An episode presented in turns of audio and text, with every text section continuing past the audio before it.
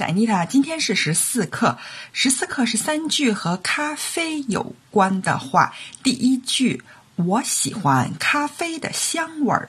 I love the smile of coffee. I love the smile of coffee.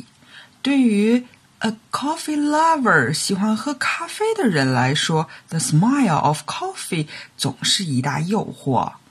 I can't imagine getting through the morning without coffee. 整个上午没喝咖啡是无法想象的。I'm no good until I've some coffee. 不喝咖啡之前总觉得不对劲儿。在我们身边，coffee lover 可有不少呢。我喜欢咖啡的香味儿。I love the smile of coffee. 第二句。咖啡总能提起我的精神。Coffee always brings me around. Coffee always brings me around. Bring around 是使谁谁清醒，使谁谁谁提起精神的意思。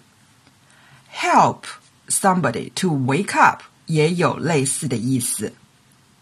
Coffee perks me up. 我一喝咖啡就精神百倍。Perk somebody up 就是使谁振奋、使谁活跃的意思。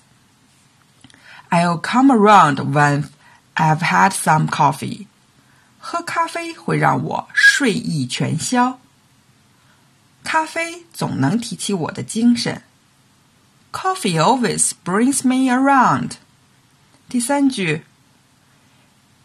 我喝一杯咖啡就会清醒了。A cup of coffee wakes me up. A cup of coffee wakes me up. 也可以去掉前面 a cup of，只说 coffee wakes me up。Wake somebody up，在我们之前学过了，就是叫醒谁的意思。这里有一个语法点，有一些动词词组，就像是 wake up。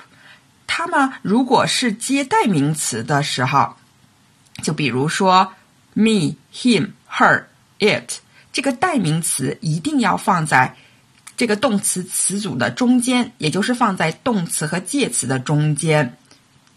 Wake me up。如果它后面是接一个，比如说人名儿，那么放在中间或者后面都可以。比如说把 Lisa 叫醒，那么我们。可以说 wake Lisa up，或者是 wake up Lisa。那咱们之前还学过倒垃圾，take out the garbage，也是一样的用法。我们还可以说 take the garbage out。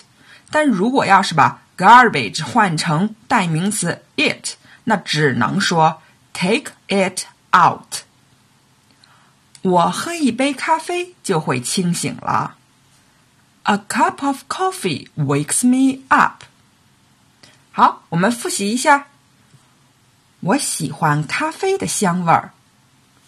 I love the smile of coffee。咖啡总能提起我的精神。Coffee always brings me around。我喝一杯咖啡就会清醒了。A cup of coffee wakes me up.